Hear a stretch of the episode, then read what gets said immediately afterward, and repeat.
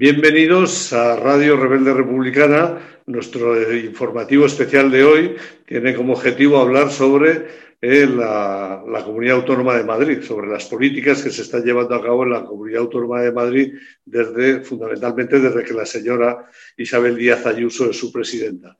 Para hablar de esto tenemos la suerte de contar con Vanessa Lillo Gómez, eh, pertenece a Izquierda Unida Madrid, fue concejala en Getafe entre 2011 y 2017. Desde 2019 es diputada en la Asamblea de la Comunidad de Madrid, encuadrada en el grupo de Unidas Podemos. Eh, Vanessa es licenciada en Publicidad y Relaciones Públicas, máster en Comunicación y Aprendizaje en la Sociedad Digital y desde junio de es portavoz en la Comisión de Sanidad, en la de Juventud, en la de Radio Televisión Madrid y desde junio de 2020 eh, es vocal también en la Comisión de Investigación sobre la situación provocada por el COVID-19 en los centros residenciales de personas mayores de la Comunidad de Madrid y la gestión llevada a cabo por el Gobierno regional. Vanessa, eh, ante todo, muchísimas gracias por, estar aquí hoy con nosotros. Y bueno, es difícil hoy en día hablar de, de lo que ocurre en la Comunidad de Madrid sin, sin mencionar a su presidenta, Isabel Díaz Ayuso, y su personal forma de hacer política. Dado que según la eligieron presidenta, lo primero que ella dijo es que no iba a haber presupuestos en 2020, en 2021 tampoco va a haber, está prorrogando los de 2019, pero a la vez no tiene ningún problema pues, en, aprobar partidas presupuestarias extraordinarias como la del Hospital Zendal, eh, seguir privatizando servicios públicos. ¿Cómo se, ¿Cómo se consigue poder gobernar de esta manera, Vanessa? Bueno, buenas tardes. Eh, muchísimas gracias por la invitación. Un placer, como siempre, compartir estos ratitos para hablar de, la actualidad eh, madrileña, sobre todo en estos tiempos que corren, que como decías, no tenemos una presidenta que no lo pone fácil.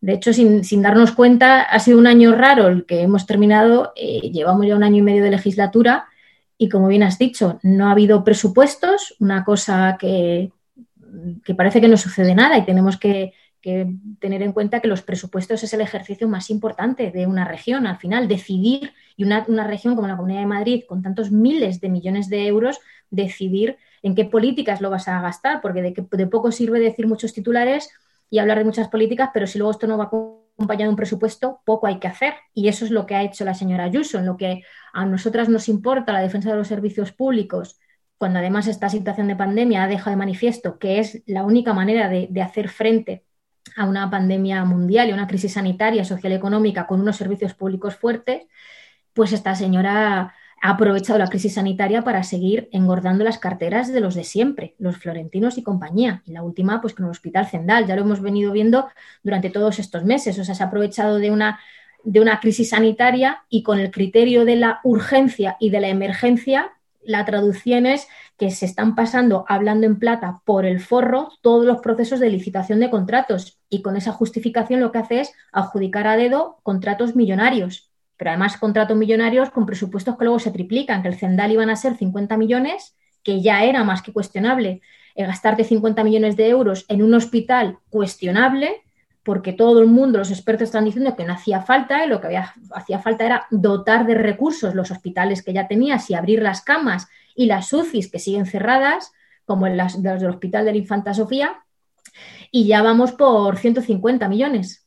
Y dos fallecidos, no olvidemos, en la propia construcción, precisamente para llegar a tiempo y hacerse esa foto, se saltaron todo tipo de normativas en prevención de riesgos laborales y supuso la muerte de dos trabajadores. Y eso parece que también queda en el olvido. Yo creo que también es nuestra obligación recordarlo, ¿no? De hasta dónde está dispuesta a llegar esta gente, qué precio es capaz de pagar con el, el precio de la propia vida, porque nunca son las suyas, para hacer un titular y grabarse un vídeo para un hospital que, no deja de estar en los titulares, pero no por su buen servicio. O sea, que ni siquiera han contratado personal, que han hecho un traslado forzoso de profesionales de otros hospitales, que ha habido profesionales que cuando han llegado allí han firmado la baja porque no quieren trabajar en esas condiciones. Y eso es lo que tenemos en la Comunidad de Madrid, entre, entre otras tantas cosas, ahora con la campaña de vacunación. O sea, todo el mundo deseando eh, que llegase la vacuna, porque parecía la luz al final del túnel, sabiendo que evidentemente no es, de hoy para mañana y que tenemos que seguir haciendo muchas cosas, pero incluso el propio día que se empezó a vacunar en todo el país, la señora Ayuso se limitó a, criticar y a cuestionar los criterios por los cuales se habían hecho el reparto de vacunas y diciendo que en Madrid nos habían dado pocas vacunas. Y luego lo que conocemos en la primera semana de vacunación, que Madrid ha sido capaz de poner única y exclusivamente el 6% de las vacunas que ya teníamos disponibles en la Comunidad de Madrid y que a día de hoy, bueno, el dato es de hace dos días, seguimos a la cola. No hemos puesto ni el 15% de las vacunas que tenemos. Y, así tenemos que ir todos los días. Sí, pero ella sale en televisión, dice que la culpa la tiene el Ministerio de Sanidad, que les han mandado pocas vacunas. ¿Y, qué pasa? ¿Que nadie se cuestiona de que le manden las que le manden, ella pone las que le da la gana?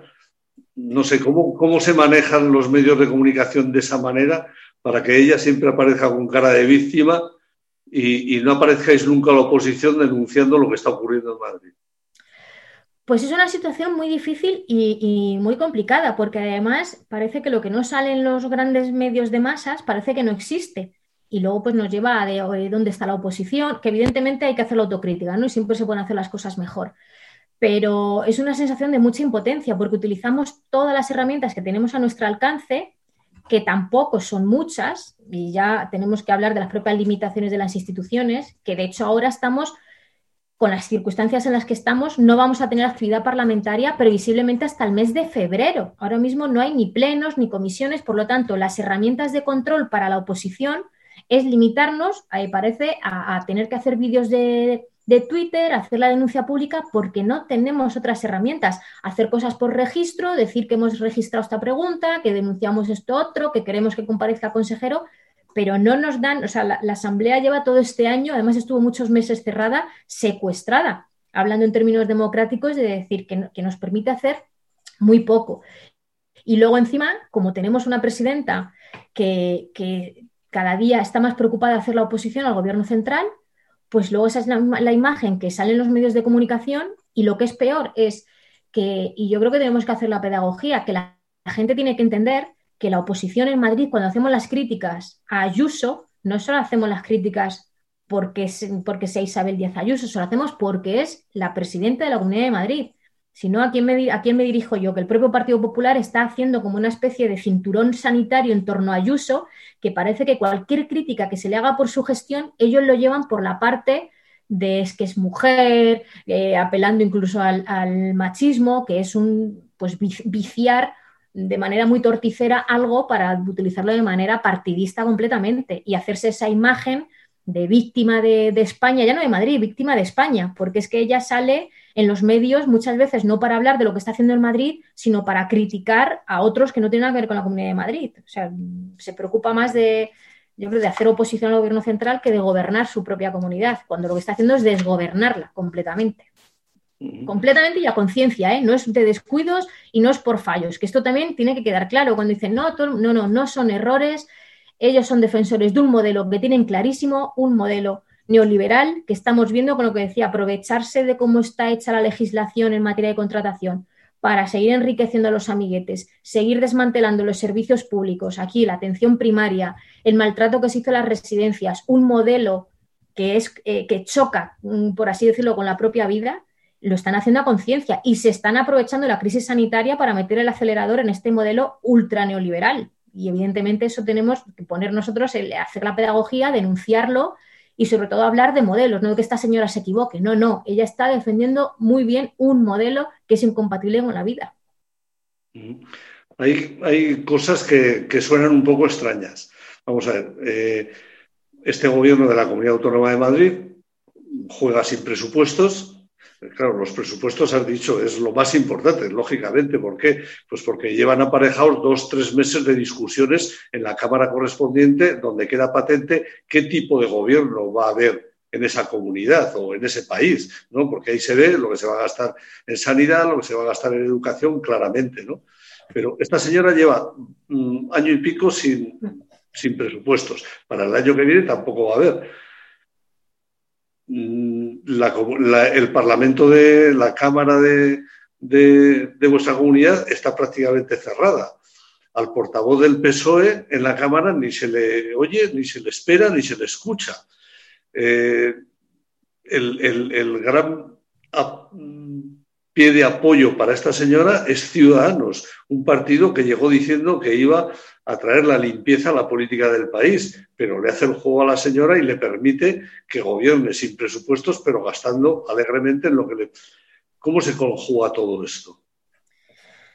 Pues como bien has dicho, llevamos sin presupuestos desde que está esta presidenta eh, y al final hablan que puede que presenten un proyecto hay que, vete tú a saber en qué, en qué mes, eh, pero nos tememos mucho que al final va a ser un presupuesto que va a estar blindado a por la derecha, porque no, nos olvidemos de Vox. O sea, esta señora está gobernando, cogobernando con Ciudadanos por el apoyo de la ultraderecha de Vox, que eso eh, Ayuso y el PP no tienen tanto complejo, pero Ciudadanos sí que muchas veces quiere que nos olvidemos, porque no se siente a gusto. Bueno, pues si no se siente a gusto, ellos sabrán dónde se posicionan. Pero lo que es cierto es que además en la Cámara muchísimas veces votan en bloque las tres. Ciudadanos, Partido Popular y Vox. Incluso hemos visto la situación de que si el Partido Popular trae alguna iniciativa, Vox la tumba y luego a las pocas semanas es Vox quien la trae y sale aprobada con los votos del PP y Ciudadanos. Yo lo dije en un pleno y lo repito. Tenemos un gobierno que está secuestrado o se quiere dejar secuestrar por la extrema derecha. Esos que hablan que hay 26 millones de, personas en, España que apoyan a esa gente que hay que ejecutar. Y se lo dije en el pleno también. Y eso es una decisión política. Y de hecho, en la Asamblea, en los últimos plenos, veíamos como Vox, ya sin complejos, ha llevado una proposición no de ley para que desaparezca el Consejo de la Juventud, que se lo cargó Esperanza Aguirre y después de mucha pelea y de movilización social se volvió a recuperar. Ha llevado ya iniciativas poniendo en duda la utilidad o la transparencia de Radio Televisión Madrid, es decir, Ciudadanos, perdón, Vox está ya poniendo encima de la mesa cuáles son sus cartas para que si quieren el Partido Popular que les apruebe el presupuesto. Es decir, ya está haciendo chantaje y mercadeando. Y ahora veremos, y mucho nos tememos que al final plieguen con, con, con, esas iniciativas.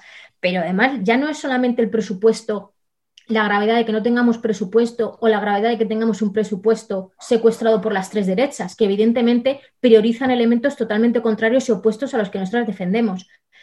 Es que incluso hace unos meses, cuando debatimos la ejecución del presupuesto en 2019, es vergonzoso que haya partidas presupuestarias que se hayan ejecutado al 0%. O, por ejemplo, algún ejemplo de sanidad, que por ser portavoz de sanidad, algunas de las que más controlaba. Había un plan de listas de espera que estaba presupuestado para el 2019 en más de 62, 62 millones y medio de euros. Se metió la tijera y se recortaron 62 millones y se dejaron en 500.000 euros. De esos 500.000 euros se gastaron, se ejecutaron 30.000 euros en todo el año. En una comunidad con una situación de listas de espera inasumible ya antes de COVID y que ahora ya con COVID, con todas las cancelaciones que ha habido de citas programadas, de intervenciones quirúrgicas, etcétera, pues es inadmisible que te dejes de gastar 62 millones o 13 millones de euros que dejaron de gastar en salud pública. Salud pública, lo que hemos visto ahora, la importancia que tiene de cara a una pandemia. Pues es tan grave no tener presupuestos como tener un presupuesto y luego al final hacer también tirabuzones y hacer, eh, hacer trilerismo político, porque son unos profesionales del trilerismo político, para hacer modificaciones de presupuesto y al final gastarlo donde ellos quieran. Y eso es lo que tenemos en la Comunidad de Madrid, pero ya no es porque lo digamos, es que a los hechos nos remitimos. O sea, es una vergüenza lo que tenemos y lo que estamos viendo en la Comunidad de Madrid y que sigan privatizando ahora con el tema de la vacunación, que se lo privatice a Cruz Roja, que vayamos viendo noticias como el propio Ayuntamiento de Madrid, cómo se ofrecieron 300 profesionales de Madrid Salud que trabajan en los centros de salud del municipio de Madrid y la directora general de salud pública diga que no hagan falta. Y vemos cómo pagamos 800.000 euros a Cruz Roja para 24 personas trabajando durante seis meses. Es como ni siquiera cuando hablamos de la vida, de la vida, toman decisiones que digan esto es lo mejor para la población. No, no, ellos siguen, siguen a su, a sus intereses. Y todas estas actuaciones tan sui generis no merecen que el Tribunal de Cuentas del Estado eche un ojito a las cuentas de, la Comunidad Autónoma de Madrid. La cuestión aquí entramos en un debate muy interesante que yo creo que es eh, legitimidad y legalidad. Porque em, ya hemos visto además cómo profesionales de la sanidad madrileña se han ido al juzgado en varias ocasiones y la justicia ha dicho que no ve indicios de, delito. Entonces, y de hecho también eh, hablando con, activistas que te dicen, ¿por qué no se va a los juzgados? Y es como de, sí, sí, si a los juzgados estamos viendo todas las vías para ir, lo que no podemos hacer es ir a los juzgados para que luego digan que no ven indicios, pues lo que hacemos es hacer más fuerte al gobierno. ¿Por qué? Porque em, aunque nos parezca ilegítimo y nos parezca que no, que no responde a, lo del interés general y de poner la vida por encima al hecho de garantizar que tú utilizas la sanidad pública y los recursos que ya tienes, o sea, si tienes toda una red de atención primaria, ¿por qué? Mira en Asturias, ¿por qué en Asturias han, vacunado un porcentaje muchísimo más alto? Teniendo las dificultades que tienen también orográficas y todo de dispersión en el medio rural y han hecho y tienen esa red tan fuerte de atención primaria. Y aquí en Madrid no tenían ni idea del plan de vacunación pues te puede parecer que digan, si tienes unos recursos y no los utilizas, tendría que ser delito que, pagues a una empresa para que lo hagan. Pero ¿cómo, qué delito es ese? Si la licitación está bien hecha o te sirves de, una urgencia sanitaria para hacer la adjudicación. No sé si me explico, es como, por desgracia, entramos como en una maquinaria del propio Estado y de los diferentes poderes del Estado y de una máquina burocrática que cuando te estás enterrando en buscar dónde está el agujero, el resquicio legal para ir por ahí, de repente te miras para atrás y lo que tienes es una montaña de otro tipo, otros cientos de atrocidades de este tipo que, que, a veces te da la sensación de que no llegas a todas ellas, ¿no? Más allá de decir que la gente entienda que esto es un despilfarro del dinero público de, de, todos, que al final es el dinero de todos y de todas, con lo que pagamos la propia sanidad y que se lo están cargando a conciencia pero hablamos de eso, de la legitimidad frente a, la legalidad, ¿no? Y no coger y que, y que al final por, por, irnos, encima no la tengamos todo en nuestro lado y lo que hagamos es eh, un mal peor, por así decirlo. Pero todas las vías están abiertas y, estudiándose. ¿eh? Ya, ya solo nos queda que valores la actuación del PSOE en la Comunidad de Madrid. Pues hago la, alguna vez yo creo que, hablando de, de este tema, yo había comentado mi, sensación particular y ¿eh? personal, esto es una opinión personal, que mm, sobre todo porque lo veíamos en los momentos más duros de, la pandemia, que ya también, que tampoco no, nos olvidemos, daba la sensación que, parecía, claro, al final lo que pasa en la Comunidad de Madrid influye en el gobierno central. Y lo estamos viendo. Bueno, ya estamos viendo que la propia Ayuso, lo que decíamos antes, asume ese papel de oposición al gobierno central. Y vemos como en el propio Congreso de los Diputados, Madrid ocupa mucho tiempo del debate por parte de todos los, grupos políticos. Entonces yo decía, eh, tiene que ver, bueno, ya se han aprobado los presupuestos en el Congreso, esto era antes de los congresos, yo decía, yo no sé si Madrid estamos siendo una moneda de cambio. Y es decir, cuanto más fácil dejemos, se deje, no dejemos en ese caso, el PSOE deje gobernar a Ayuso en la Comunidad de Madrid, Casado dejará gobernar a Sánchez en el Congreso de los Diputados. Y esta es mi, percepción, porque a veces era como de no tiene sentido, no tiene sentido. Y sigo pensando que no tiene sentido. Se están haciendo, se están haciendo planteamientos, se están haciendo cosas, pero al final no olvidemos el número que tienen de diputados en la Asamblea de Madrid. Y son el número de diputados, esto va asociado también a recursos. Porque yo lo digo, nosotros que somos el grupo más pequeñito, somos siete diputados y siete diputadas, que hay 21 comisiones que cada uno de nosotros y de nosotras somos, estamos solos en cada comisión, cuando en otros grupos hay tres, cuatro diputados de cada grupo. Y somos portavoces de tres, cuatro y cinco comisiones. Y eso implica llevar todo ese, todo ese tema, ¿no? El desborde y la carga de, trabajo, tener la sensación de que no se llega. Entonces yo, yo miro y digo, si tuviésemos nosotros más de 30 diputados, si tuviésemos de estos 30 diputados que va asociado pues, a más facilidades también de, profesionales técnicos que hagan ese papel técnico, abogados que puedan eh, hacer esas, esas, eh, estudiar esos pliegos y dedicarse, echarle las horas en ver dónde hay ese resquicio legal, ¿no? Pues, pues haríamos más cosas. Pero ojo, ni, ni también no olvidemos que aunque fuese una oposición más dura, los números son los números también para saber cuántos somos en la oposición ¿Cuántos diputados da Partido Socialista, Más Madrid y Unidas Podemos Izquierda Unida? Y es que la suma de esos tres grupos no damos mayoría. Ahí tiene que ser otro grupo, en este caso, eh, Vox no va a ser, PP tampoco. Ciudadanos dice que es de centro, quien está soportando y sustenta este, este grupo, está siendo Ciudadanos. Sobre todo Ciudadanos que, que está asumiendo el papel, le gusta ponerse en una especie de... Se sube a la tribuna y él se dice situarse en el centro, de cara ¿no? a la opinión pública, y que cuando el resto se enfadan son ellos los que vienen aquí a sembrar la paz, porque además hablan a veces como si estuviésemos en una homilía, y son ellos los que vienen aquí al sentido común, los que no tienen ideología, los que no son de izquierdas ni de derechas, y todas esas vainas y todos esos cuentos que, la gente con conciencia crítica y politizada sabemos que son una falacia, pero, y, pues yo creo por quitarse la responsabilidad de estar sustentando el gobierno de, Ayuso, incluso cuando el propio consejero, su consejero de políticas sociales, dimitió de consejero cuando se le dejaron hablando mal y pronto con el culo al aire con todo el tema de residencias. Y él dijo que no podía hacerse lo que se estaba haciendo y, dejó el cargo ni siquiera a ciudadanos. ¿Por qué? Porque yo creo que si se repiten las elecciones de la Comunidad de Madrid, saben que no se comen un colín y no se han visto ellos gobernando una región como Madrid en su vida y prefieren, y no te lo van a decir, ellos se atan a ese sillón porque no se la van a ver así en otra. Pero claro, eso lo estamos pagando todos los madrileños y madrileñas.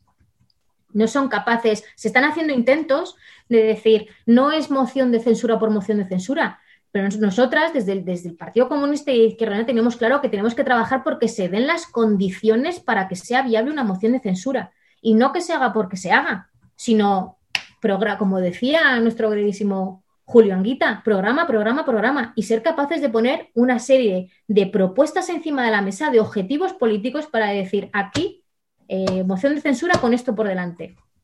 Pero no se dan las condiciones, hay que ser realistas, no se dan ni dan los números. Tendremos que seguir trabajando por porque den los números y sobre todo porque se den esas propuestas políticas que defendemos nosotras, porque si vamos a hacer una moción de censura para poner a alguien que siga haciendo la misma política, pues yo creo con nosotras que no cuenten. Lo mismo no da, que se llame Isabel Díaz Ayuso o que se llame Pedro Aguado o que pues, se llame, si la política va a ser la misma, no nos va a valer. Si hablamos de la gestión del COVID-19 a lo largo de, este año en el país, bueno, la verdad es que era algo desconocido, eh, difícil para cualquiera que hubiera estado gobernando, pero muchos ciudadanos hemos tenido la impresión, oyendo a la señora Isabel Díaz Ayuso, de que se divertía tomándole el pelo al gobierno de la nación. Y yo no sé si el gobierno de España ha sabido reconducir este tema o, lo ha perdido y esta señora les ha ganado por goleada en lo que a medios de comunicación se refiere. Ahí es, ahí es eh, difícil saber y también sería pues sensaciones o opiniones personales, ¿no? Yo creo que a, mucha gente nos ha pasado en un momento dado de decir, Dios, qué paciencia el gobierno central. Es como, qué paciencia, eh, porque ha sido vergonzoso. Pero también, además, sobre todo, era qué paciencia y era como de, si te da igual lo que vayas a hacer, te da igual lo que vayas a hacer, te lo van a tirar a la cara. Entonces, si lo, te lo van a tirar a la cara igual, pues toma la medida que mejor venga la ciudadanía, no que te deje pensando que te vayan a dejar tranquilos, porque es que lo hemos visto. Y voy a poner, eh, con esto igual lo, denuncié en un pleno, porque a mí esto me parece, cuando decía de trilerismo político, me parece del peor trilerismo político, porque es mentir con las cifras. En la Comunidad de Madrid eh, hemos estado viendo que ha habido muchísimo retraso en las notificaciones de los casos confirmados, pero además que se tardaba semanas en incluir los datos. Bueno, pues yo me puse a hacer un pequeño eh, estudio, no de investigación, de comparación, y yo iba viendo los datos de contagiados que se decían en el día.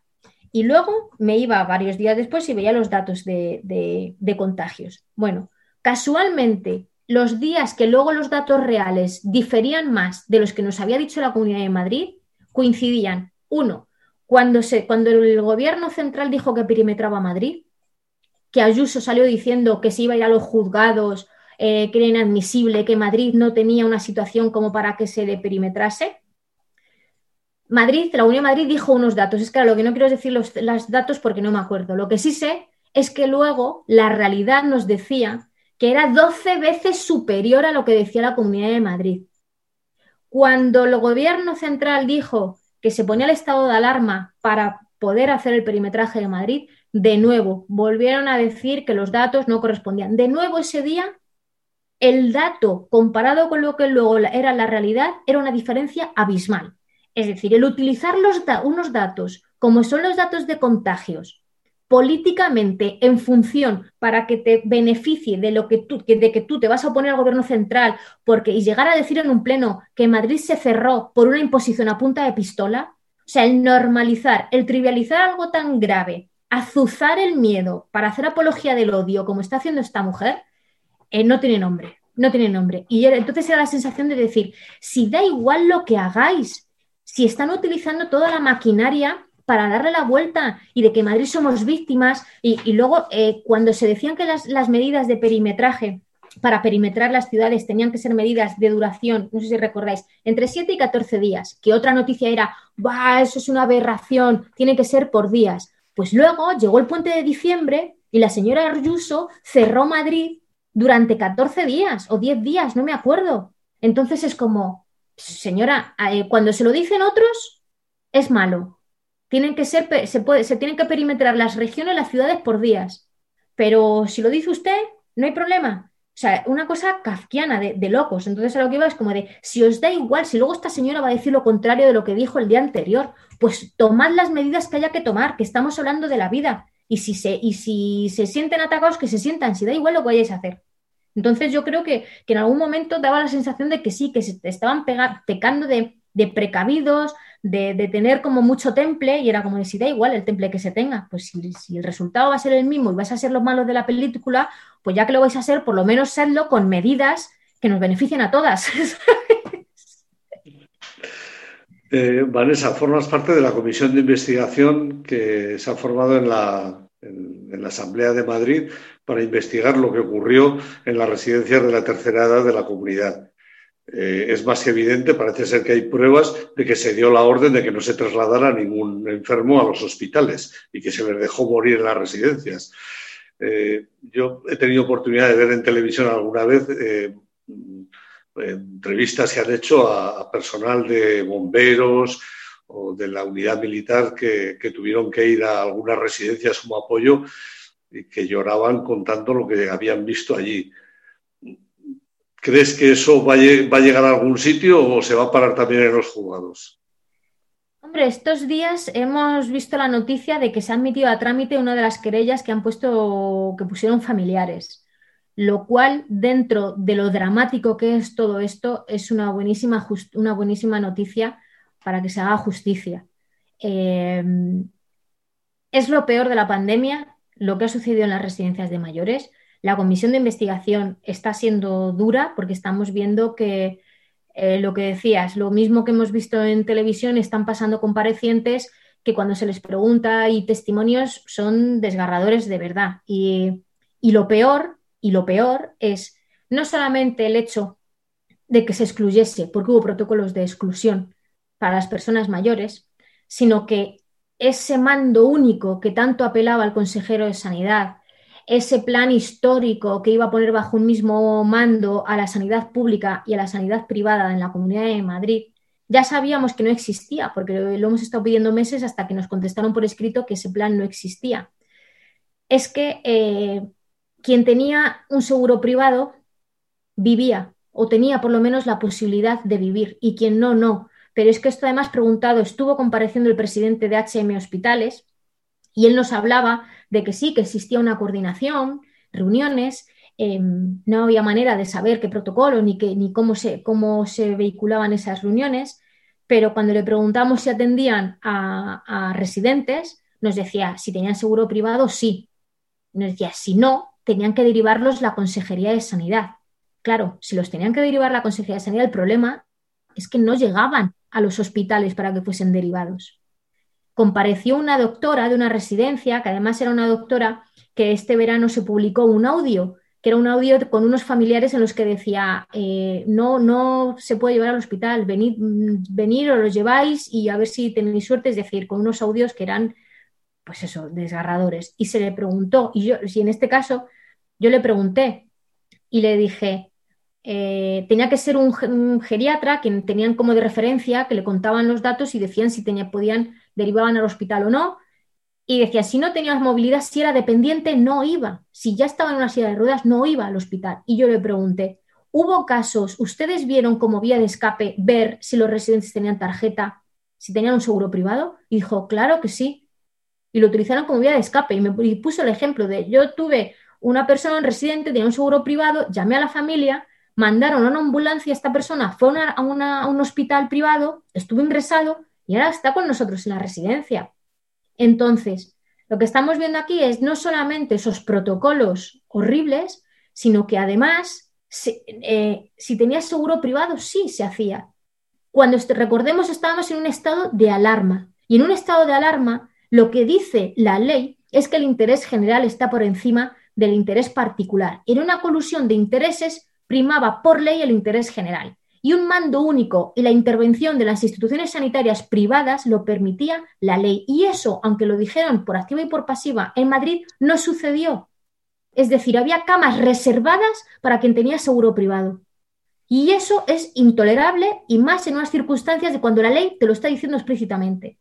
Entonces, eso es eh, no solamente tenemos que llegar hasta el final desde el punto de vista político, que es lo que estamos haciendo en la consejería, en la comisión de investigación, y que se esclarezcan todos estos datos. Hemos escuchado a, la hija de Burgueño, Encarnación Burgueño, que nos contaba una serie. Bueno, es que está siendo. Eh, yo de, verdad, o sea, sería de, peli, si no fuese, pues estamos hablando de vidas, ¿no? Y de, tantos fallecidos que hemos tenido, eh, es llegar hasta el final en la cuestión política y de responsabilidades políticas y que la gente también, o sea, es decir, eh, no se puede permitir que tengamos todavía gente, consejeros y a la propia presidenta que ha permitido eso desde el punto de vista político, por muy legal incluso que llegase a, ser una cuestión, la cuestión política eh, y, de la opinión pública, pero evidentemente hasta el final y que todo lo que pueda, todo el material que podamos sacar y que pueda ayudar a sustentar la vía judicial, desde luego que hay que hacerla, porque es intolerable lo que ha sucedido en la Comunidad de Madrid.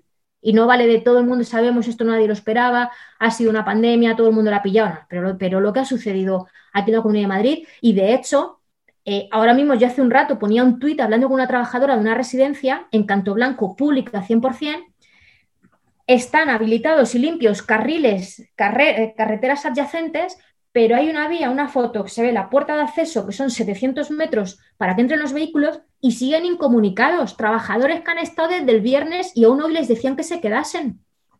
Que no pueden llegar medicamentos ni la vacuna. Que yo pregunto, ¿y la vacuna? Dice, pues si tiene que llegar mañana, no llega nada. Ya está, esta mañana ya faltaba algún medicamento. Es como de, otra vez, otra vez vamos a hacer lo mismo con los mismos. Luego decimos que nuestros mayores y nos acordamos de ellos, otra vez vamos a hacer lo mismo. A mí me parece que es lamentable, desde luego, decir que tengamos a día de hoy residencias que estamos en pandemia, que ha venido Filomena, una nevada, pero que la pandemia no se ha ido. ¿No hay que atender esto de manera prioritaria? Y si se pone un abuelo enfermo y tiene que ir al hospital, no puede salir. Pues así estamos en la Comunidad de Madrid, con residencias a día de hoy incomunicadas. Esto es que no hemos aprendido nada. Pues yo creo que nuestra obligación, aunque nos duela mucho, y yo de verdad me parece como uno de los temas de verdad más dolorosos de toda esta pandemia, porque parece a veces que, se puede entender que estás haciendo política con el dolor y con la muerte, es precisamente por una justicia y por una cuestión de memoria a estas personas, y sobre todo que no vaya a suceder de nuevo. Y ahí tenemos que estar todas a una y todos. Es como es incomprensible y desde luego aquí donde más se, ha puesto en evidencia que este modelo de gestión de la cuestión de los cuidados es incompatible con la vida. No puedes mercadear con los cuidados y este es el modelo que hay en la Comunidad de Madrid. Y tendremos que, no solamente responsabilidades políticas y judiciales, sino decir, ¿y ahora qué hacemos? Hay que hacer un modelo nuevo. Y, esperemos, y esperemos que seamos capaces de hacerlo. Y una ley de residencias. ¿Tú crees que estamos en camino de que eso vaya a ser así? Porque ese modelo de residencias que acabas de denunciar lamentablemente no solo en Madrid, es prácticamente en toda España. ¿eh? Sí, sí, desde luego que está, es en toda España y que hay que hacer un, giro de 180 grados en el modelo de gestión. Y es lamentable que haya tenido que ser eh, esta pandemia y tantos fallecimientos los que parezca que hayan generado cierto consenso en torno a que hay que hacer cambios en este modelo, ¿no? Cuando algunas y algunas organizaciones políticas lo llevamos diciendo mucho tiempo. ¿No? Que, esto es una cuestión de, pensar que las residencias no son para garantizar la dignidad y se convierten en el hogar de personas mayores, personas que han trabajado toda su puñetera vida y que ahora lo único que quieren es tener una, dignidad y unos servicios cubiertos en una residencia, sino que parece que son sitios donde se aparcan a las personas y quien las gestionan, como es donde con que tengas para aparcar, es como de no, eso no es así. Y es lamentable que haya tenido que ser esto lo que lo ponga en cuestión. Yo creo que nuestra responsabilidad es hacer que no decaiga ese consenso o, ese estar de acuerdo en que algo hay que cambiar. Ya cada uno, evidentemente, pues no nos vamos a poner todo el mundo de acuerdo, está claro, pero eh, tendremos que ir al menos a unos mínimos que garanticen, eh, pues eso, una dignidad, una dignidad eh, hasta los últimos días de nuestra vida parece que tenemos un modelo que es, tú has dicho aparcadero, sí, es un aparcadero. Eh, bomberos y militares que llegaron a alguna residencia se encontraron con, los ancianos encerrados en sus habitaciones con llave. Eh, vamos a ver, uno puede ser anciano y necesitar asistencia, pero su dignidad nadie lo ha inhabilitado para que tome decisiones que le corresponden solo a él tomar, ¿no? El por qué en, la dirección de la residencia se, se estima que tiene el poder para decidir sobre la vida de, las personas que están allí, eso es mucho decir, ¿no? Completamente, completamente. Y cuando, y también en esto, cuando hablamos de medicalizar las residencias, yo creo que no tenemos que confundirnos que cuando hablamos de medicalizar las residencias nos estamos refiriendo a decir en estas circunstancias tan extraordinarias de garantizar es como de si, si los residentes no pueden llegar a la sanidad, que la sanidad entre en las residencias. Pero no lo que no podemos ahora pensar es que las residencias las tenemos que convertir en hospitales, igual que no convertimos en hospitales nuestras casas, que también a veces se genera esa condición, hay que medicalizar las residencias y la gente es como yo no, entendemos medicalizar en el sentido es de em, incluso para unos cuidados paliativos, si una persona no puede ir a fallecer o está eh, al hospital, que se garanticen los recursos sanitarios necesarios o en una crisis sanitaria que se garantice esa atención, ¿no? Si no, si no lo vas a tener en el hospital. Pero no es el modelo caminar hacia una medicalización de las residencias, como decía, porque son los hogares de las personas mayores. Hay que ver cómo se coordina toda esa atención sociosanitaria con atención primaria, que es lo que falta, cómo se, cómo se introduce en la red, por así decirlo, de la sanidad pero no que, se convierta en eso como en, casas aisladas y metemos el hospital dentro y la farmacia dentro y, todo dentro, sino que, hay que ir hacia, hacia otros modelos, pero que se coordinen también, por ejemplo, con la atención primaria, que muchas veces en eso es el déficit que hay, ¿no? Si tú tienes una coordinación y tú sigues teniendo tu médico de cabecera, como, pues al final, como tenemos el resto de, de, personas, que la diferencia es que yo vivo aquí en un, en un piso, porque pues no soy dependiente, no soy tal, hay otras personas pues que, van a una residencia a, vivir, pero como decías tú, eso no, no quita que de repente ya no tengan capacidad de decisión que haya que tomar, no, pues, y que hay que escuchar también a los propios residentes. Hay muchísimos, ya no solamente el tema de los familiares, muchísimas asociaciones y muchísimas personas que al final también lo que se haga tiene que ser escuchando las propias necesidades de esas personas que están residiendo ahí. En los, mayores, en los momentos de mayor tensión hospitalaria, sobre todo en Madrid, se recurrió a un hospital de campaña, IFEMA, que bueno, que al final mm, las tensiones propias al principio, pero al final acabó siendo un buen recurso. Todos coincidieron en que el modelo de gestión al final había sido el adecuado y que había dado salida a los problemas que había. Todos los especialistas hablaban, hablaban de que iba a haber una segunda pandemia, una segunda ola, una tercera. ¿Por qué se desmantela ese hospital tan deprisa y corriendo? Pues yo partiendo, yo no comparto al 100% que, que, que estuviese bien lo de, lo de IFEMA, porque no olvidemos que supuso el desmantelamiento de la atención primaria, porque no se contrataron profesionales para ese hospital. Eh, de hecho, el 22 de marzo se reorganizó la atención primaria y durante muchísimos días estuvieron cerrados más de 100 centros de salud y porque al final fueron los médicos de atención primaria, el propio colegio de, médicos decía que, ese tipo de, modelo no, no era el, oportuno, ¿no? y bueno, cerraron la atención primaria y los propios servicios de urgencia de atención primaria, los SWAP, que a día de hoy siguen cerrados. Por eso decía que se están aprovechando una crisis sanitaria para ir desmantelando servicios. Han cerrado cosas que no han vuelto a abrir y que, y que muchos nos tememos que no, no tienen intención de volver a abrir. Y en el caso de IFEMA, iba a ser en inicio un hospital de 5.000 camas que iba a tener una duración de 90 días. Bueno, al final fueron 1.000 camas y estuvo abierto en torno a unos 40 días. Algo que no sabemos y que hemos preguntado, yo ya me río porque de verdad es lo que decíamos, es que ya se van acumulando tantas, tantas cosas. Eh, estuvimos preguntando si lo que se había pagado en los contratos, que también Florentino, como no, se llevó millones y millones, fueron más de 80 millones de euros ¿eh? en, en IFEMA los contratos también habían sido por un hospital de mil camas o un hospital de cinco mil, tanto los contratos de servicios como los de suministros. No es lo mismo eh, tornillos para cinco mil camas para un hospital que para mil. Y no es lo mismo estar limpiando tampoco la superficie de mil camas que de cinco mil, o estar limpiando un mes o estar limpiando tres, porque los contratos tienen duración de tres meses. Eso todavía no, no, lo sabemos, no sabemos dónde ha ido ese dinero. Pero es que lo que tú dices, se hicieron unas instalaciones que ahí hablaban, contaron con mucho voluntariado, em, con voluntarios de fontaneros, etcétera, instaladores de gas, porque para el tema de, los, de los gases y todo eso hay instalaciones. Y dijeron que esas instalaciones subterráneas que se habían hecho se iban a dejar por si hacía falta de nuevo volver a utilizarlo. Lo que nos encontramos es que no se hace eso, sino que se construye un hospital de pandemias.